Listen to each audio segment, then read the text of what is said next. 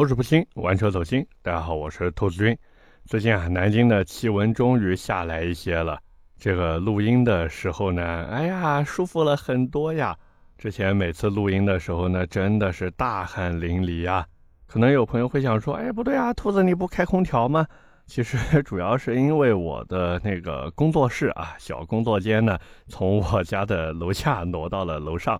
然后楼上那个房间呢，一直都没装空调，所以真的热的要死呀。但是现在好了啊，现在好了，这个气温下来了，所以呢，也是可以和大家多聊一些啊。那么今天这期节目呢，也是七月的倒数第二期节目。那么按照老规矩，下一期也就是三十号的那一期呢，是我们一个月一次的留言问答环节。所以各位如果有什么想问的，一定要记得在这期节目的评论区留言。那么废话不多说，开始我们今天这期的内容了啊。那么今天跟大家聊什么呢？跟大家 聊一个故事。之所以没有聊新车呢，主要是因为马上成都车展要开始了。我呢是计划在成都车展以后，等这些新车都亮相上市，确定要卖了，那我再跟大家聊一聊，好不好？那么今天这个故事从哪里开始呢？就从二零一七年开始。那时候呀，一个操着重庆口音普通话的男人呢，穿着一身深蓝色的西装，走进了重庆悦来国际博览中心。这个博览中心啊，占地超过了一点二万平方米。但是在那一天，场馆里几乎座无虚席，因为这个穿着西装的男人就是我们今天的主角。东方新源集团和思威汽车的董事长，国际米兰足球俱乐部的合作商，一个不当老师当老板，用七千块换来二十八亿资产的狠人龚大兴。有一说一，龚老板的这个发家史呀，真的非常具有参考和学习意义啊！一九七一年的时候呢，龚大兴在重庆市合川区的一个农村出生了。上个世纪七十年代的重庆农村呢。说的好听一点叫环境优美、风景宜人；说的难听一点呢，那真的是巴山楚水凄凉地，responsibility 啊！龚大兴小时候呢，不能说过得有多幸福，但是有一点值得肯定的，就是他那时候一直都在读书，而且啊，他有一个当老师的姑姑，没事呢就帮他补课，这一点其实非常的难得，因为那时候很多农村的孩子由于教育发展的不平衡呢。所以，连考上高中都有可能是奢望，没办法，现实就是这么残酷嘛。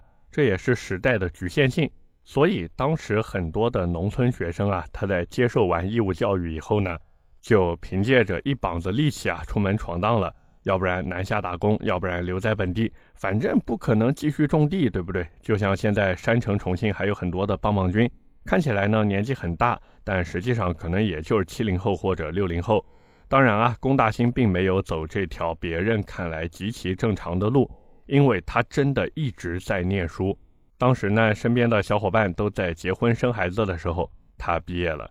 一九九三年呢，龚大兴从重庆教育学院拿着毕业证书走出校门。那一年他二十二岁，和现在毕业就失业的情况不一样啊。那时候的大学生还是非常吃香的，更何况呢，他还是师范类学院毕业的高材生。所以找工作对他来说呢，完全就是没有任何压力的事情。于是呢，他很轻松的在老家合川育才中学啊当起了老师。而且特别有意思的是什么呢？这个重庆教育学院不仅出了龚大兴龚老板这么一位人才，后来还出了另一个人才，就是凤姐。不过呢，回到这个龚老板的故事上来说，那时候他虽然当老师很稳定，但是有一个小问题啊摆在他的面前。就是当时的老师呢，收入都比较低。根据龚老板后来自己所说啊，一个月的收入是一百五十六块钱，而且这个工资在当地来说呢，其实也不算高。为什么呢？因为这个工资收入我还特地换算了一下，差不多相当于现在的一千多块钱。所以龚老板那时候应该是挺郁闷的，寒窗苦读十几年，自己虽然有了一个铁饭碗，但是这个铁饭碗也就管口饭吃。如果说哪一天他想吃点好的，不好意思，没那个条件，所以搞钱的想法开始在龚老板的心里生根发芽。不过呢，如果只是单纯的为了搞钱，那其实方法有很多。就比如他完全可以利用老师的身份，然后在放学以后，对吧，去学生家里进行一下家访，明着暗着呢跟家长说一说这个补课的事情啊。但是龚老板并没有这么做，因为另一样东西吸引了他的注意力，什么呢？胶鞋。一九九三年的一天啊，龚大兴跑到城里去逛街，他发现啊，当地的塑料厂生产的一个胶鞋呢，在重庆的城区里面只要一块五一双，可是同样的这个胶鞋摆在合川县城里面就要卖到三块钱一双，这零售价都差了这么多。如果说龚老板自己去工厂批发的话，说不定还能再多赚一些。我还特地查了一下地图。现在啊，从合川育才中学开车到洪崖洞那边的话呢，差不多是个七十公里这样。换句话说，就是这七十公里的路程，让当地就是合川县当地卖胶鞋的商贩足足多赚了好多钱。于是呢，龚老板对于新世界的大门就打开了。虽然说他只是一个中学老师，但是这种小学生都会的数学题，他还是能算得过来的呀。一双胶鞋哪怕挣一块五，十双就是十五块钱。一百双就是自己一个月的工资，就这还不算他捎带卖点其他的东西，所以他那时候特别特别想要卖胶鞋搞钱。但是呢，当他向自己的父亲想进行天使轮融资的时候呀，很不幸没融到。他的父亲呢也很直白，因为家里面没钱，他爸又不是冠希哥，哪里给他弄三百块啊？况且就算是冠希哥。那也得去问人家借三百块啊，对不对？所以就要钱没有，要精神上的鼓励嘛，这个其实也没有，因为那会儿还是有不少人觉得呢，这种行为说的好听一点叫做商务贸易，说的难听一点就是投机倒把，是要被抓起来的。所以龚老板的第一次创业就这么无疾而终了。但是对于这么一个脑子已经打开的人来说呢，当老师显然已经不能满足他了。所以他在一九九四年的时候果断辞职，成为了一名打工人。不过我是觉得呢，他之所以辞职辞的那么干脆，可能真的是因为工资太低了。毕竟一百多块钱的工资，好像在哪都能挣得到。那在一九九四年初的时候，作为一名打工人的龚大兴开始了找工作的生涯。但是呢，这个工作找的其实并没有那么顺利，手头的积蓄呢也是用一天少一天。虽然说吃饭花不了多少钱，毕竟重庆那边各种苍蝇馆子嘛，想要吃饱饭真的不是一件难事儿。可是想要挣大钱呢，确实有点难度。即便当时龚老板去过一家台湾企业上班，但是那家公司是做期货的。有一说一啊，得亏龚老板没在那儿扎根，否则后来的这个亚洲金融危机估计能把他卷死。不过有道是老天爷饿不死瞎家巧啊！到了一九九四年的八月份呢，他找到工作了，在重庆环宇经济学院当老师。没错，还是当老师，但是教的内容呢，从过去那个中学里面的照本宣科呀，变成了政治经济学和市场营销学之类的课程。这几门课你放在现在来看，纯属准备好素材然后上课吹牛逼，但是在当时是真的很吃香。为什么呢？因为市场经济的思想呢，在当时印在了很多人的脑子里面。上个世纪九十年代真的是风起云涌的时刻，而这份工作呢，也为龚老板带来了理论上的第一桶金。学校给他一个月开出的工资达到了一千一百块钱。要知道，当时他的同事拿多少钱呢？三四百块。所以各位也发现了，想要工资节节高，跳槽是一件必不可少的事情。但是呢，在一个学期的课还没上完的时候，有一个学生跑过来找他。毕竟这种职业学院里面呀，很多都是那种半工半读的学生。据说这个学生当年是一边做销售一边上课的，也不知道是不是龚老板上课的时候牛逼吹得太猛。这个学生呢就跑过来跟他说：“龚老师呀，你这个教书教的虽然很好，但是你不一定能搞市场营销呀。”其实回头来看呢，我觉得这个学生的思维还是挺正常的。包括我读大学的时候，其实我也挺怀疑那些给我们上经济类课程的老师。那理由也很简单呀，你但凡有点水平，你就自己创业当老板呀，对不对？你还来当老师，一个月挣那些钱，图什么呢？是不是？那回到龚老板的经历上来说呢，据说啊，那时候龚大兴非常受触动，第二个学期就辞职不干了，揣着挣来的几千块钱呢，又走了。不过这一次呢，龚老板不再当老师。他的聪明才智呢，也算发挥了一点作用，因为他知道看报纸了。那会儿呀，很多公司招人呢，都喜欢在报纸上面发广告。一方面呢，能彰显一下自己公司的实力，顺便呢做做广告；另一方面呢，就是效率高。毕竟那会儿呢，可没有现在的这些招聘 APP 啊，或者招聘网站。你这个想找工作，也不可能直接跟老板谈嘛，对不对？一般来说，公司想要招人怎么办？去劳务公司。你想要找工作怎么办？也去劳务公司。但是劳务公司嘛，它作为一个中间商，它是要赚差价的，所以经常就出现那种劳务公司找来的人水平参差不齐的，价格呢还不便宜。哪怕说找的人不符合公司的需要，但是只要他帮你找了，就得给钱。所以呢，一些大公司就想，我反正都要给钱的，那我为什么要给你呢？我给报纸不好吗？对不对？那么当时的龚老板看到的招聘信息是什么呢？是有一家当地的集团那会儿开出了百万年薪招聘总经理，各位那会儿是一九九五年啊，我还特地问了一下我爸，他说他那时候一个月就挣两三百块钱，一年到头能苦到手三千多就极其开心了。所以这个百万年薪呢，对于当时的龚大兴来说呀，触动非常非常的大了。可是呢，龚老板那会儿也是有自知之明的，毕竟他也知道当时的自己有几斤几两嘛。可是当总经理有难度，去那个公司当个销售员应该是没什么难度的吧？毕竟销售这种行业，对吧？人员流动非常的频繁呀。于是哪怕身边的同事，就是那个学校里面的同事啊，极力挽留，龚老板呢还是去了。当时呢，这家公司的业务主要是生产销售摩托车发动机，而且据说龚大兴就是在这家公司任职的时候认识了李书福。不过呢，还没等他认识李书福的时候。他先认识到了一个摆在面前的难题，就是当发动机卖出去以后，很大一部分的钱呢是没有办法收回现款的，因为他们公司是零部件供应商，给那些摩托车厂供货嘛。车厂那边反正就一个字拖，实在拖不下去呢，就把摩托车给他们抵债。所以，怎么把摩托车换成钱，这是当时的龚大兴还有他的同事们必须要解决的问题。那么，龚大兴是怎么做的呢？一个字卖。反正你拖，你拿这个摩托车抵账，那我就把你摩托车卖掉嘛。为了把摩托车换成现金，龚大兴直接找人印了一堆摩托车的照片，然后和同事一起分头行动。反正当时是批发也做，零售也做，最后呢，把卖车的钱折算成货款呀，给到公司。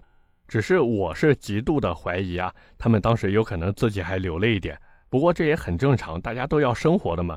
所以，但凡是当老板的。一定要对部分员工的中饱私囊给予包容的态度，只要行为不过火，大家就能各取所需，其乐融融。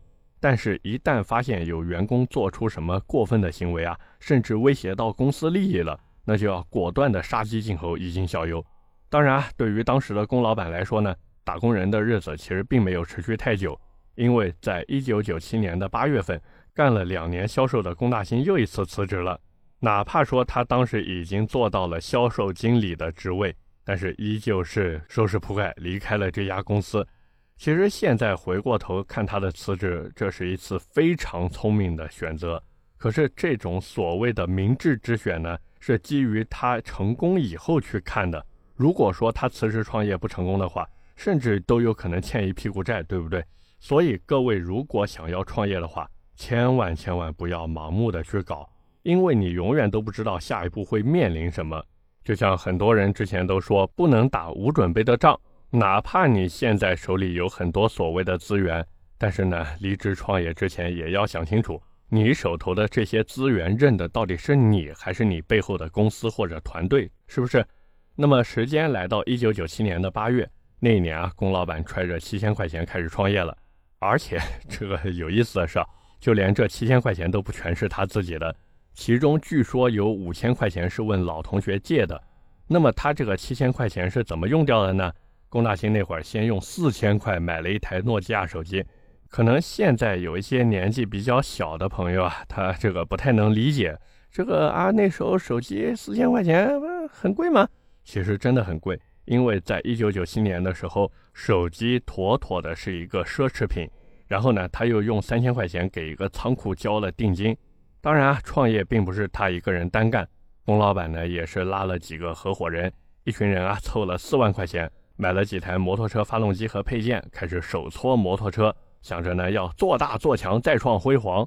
可是问题来了，在没有资金、没有产品、没有品牌的情况下，怎么挣钱呢？这其实也是很多人在开始创业的时候会遇到的问题。那龚老板那时候的做法呢，真的堪称是初期创业教学典范。即便是到了几十年以后的今天，其实整体的怎么说，学习和借鉴意义还是很强的。那龚大兴那时候呢，先跑去配件厂找他们谈判，看看那个配件厂能不能给他一个账期，先把配件发过来，一个月以后呢再付款。配件厂一看，哎，你这个要的货量也不算离谱，对吧？其实也没什么货量，估计呢就想着，就算他跑路了，自己也亏不了什么钱，于是呢就答应了下来。所以这嘴皮子溜真的很重要。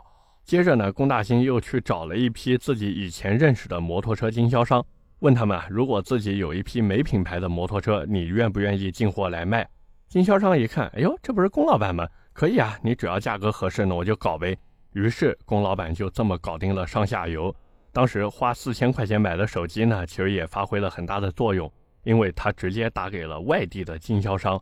要知道，那个年代能用手机打电话，只说明一件事，就是这个人真的有实力。所以，即便有些经销商可能还不太放心，但是想到这儿，对吧？他是用手机打给我的呀，他能买得起手机，所以一般也就自己说服自己了。这其实就类似于后来有些人做生意会看对方开什么车一样，还有再后来的一些创业公司呢，一定要租顶级的写字楼，甚至一租都是一整层。道理呢其实是差不多的，因为合适的包装在创业初期有时候会有奇效。那么搞定一切问题以后呢，现在摆在龚老板面前的就只剩下了一件事儿：造车。有一说一啊，龚老板造车的速度是真的快，一个月就搓出了一百多台三轮摩托车。而且和别人创业的时候要经历九死一生不一样呢。龚老板这一百多台摩托车真的卖得出奇的好，并且这些车子全都是经销商先打款过来，然后呢他们再手搓摩托车。换句话说，就是在他把摩托车造出来以前，龚大兴就靠着自己的人脉和嘴皮子换来了几十万的定金。各位啊，这一九九七年的几十万呀，什么概念啊？于是呢，这群重庆合伙人啊，在一九九七年的年底注册开办了重庆恒亚机车有限公司。为什么要开办这个公司呢？因为他不办，他就是游击队；但是办了这个公司以后呢，他就是正规军了。那到了一九九八年的时候呢，合伙人走了，具体为什么走，我们不得而知。有的资料说呢是理念不合，有的资料说呢是大家共同商议决定的。但是不管为什么走，作为现在回头看那段经历的我们。其实也要理解一件事儿，就是初创团队的成员有可能会成为你后期向上发展的掣肘，因为一家公司只能有一个人说了算，那个人就是老板。说实话呢，再往后的故事其实就没什么意思了，都是什么龚老板不断向上突破的一个过程啊，中间经历过各种所谓的危机，也都这个各个击破，化险为夷。这个故事真的非常非常老套，也非常的鸡汤。很多企业他从小做到中，靠的是能力。但是从中做到大，从大做到强，那靠是什么就不好说了。就像比尔盖茨从来不会张扬他妈是 IBM 高管那样。而且，假如你在思威上过班，或者认识在思威上班的人呢，你应该知道他们的内部管理体制其实是非常混乱的，甚至有些领导干部简直就是自信心爆棚，以至于我总觉得他这个真有点洗脑的感觉在里面。但是呢，不可否认的是。龚老板就这么一步一步的靠着当年七千块钱的本金，最后做到了超过二十八个亿的资产，这个真的非常非常的难。哪怕说我们把一九九七年的七千块钱换算到现在，其实也就两万多块钱。即便把他和合伙人一起攒的四万块钱算上，那现在来看也就是十来万嘛。正所谓运和势是缺一不可的。自己能力要非常的强，而且还要借助运势才能走到这一步。但是我们换一个思路去想，当年的龚老板呢，其实也知道自己没办法年入百万，所以呢，他就想着去那家公司从最基层的销售做起。那我们作为普通人，是不是也可以借鉴这种过来人的经验呢？毕竟吃肉的就那么些人，那我们是不是可以把目标定的低一点，反而满足感更强一点，而且可实现性也更强呢？包括创业也是这样啊，很多人总想什么三年上市、五年财富自由，但是最后的结果呢，对不对？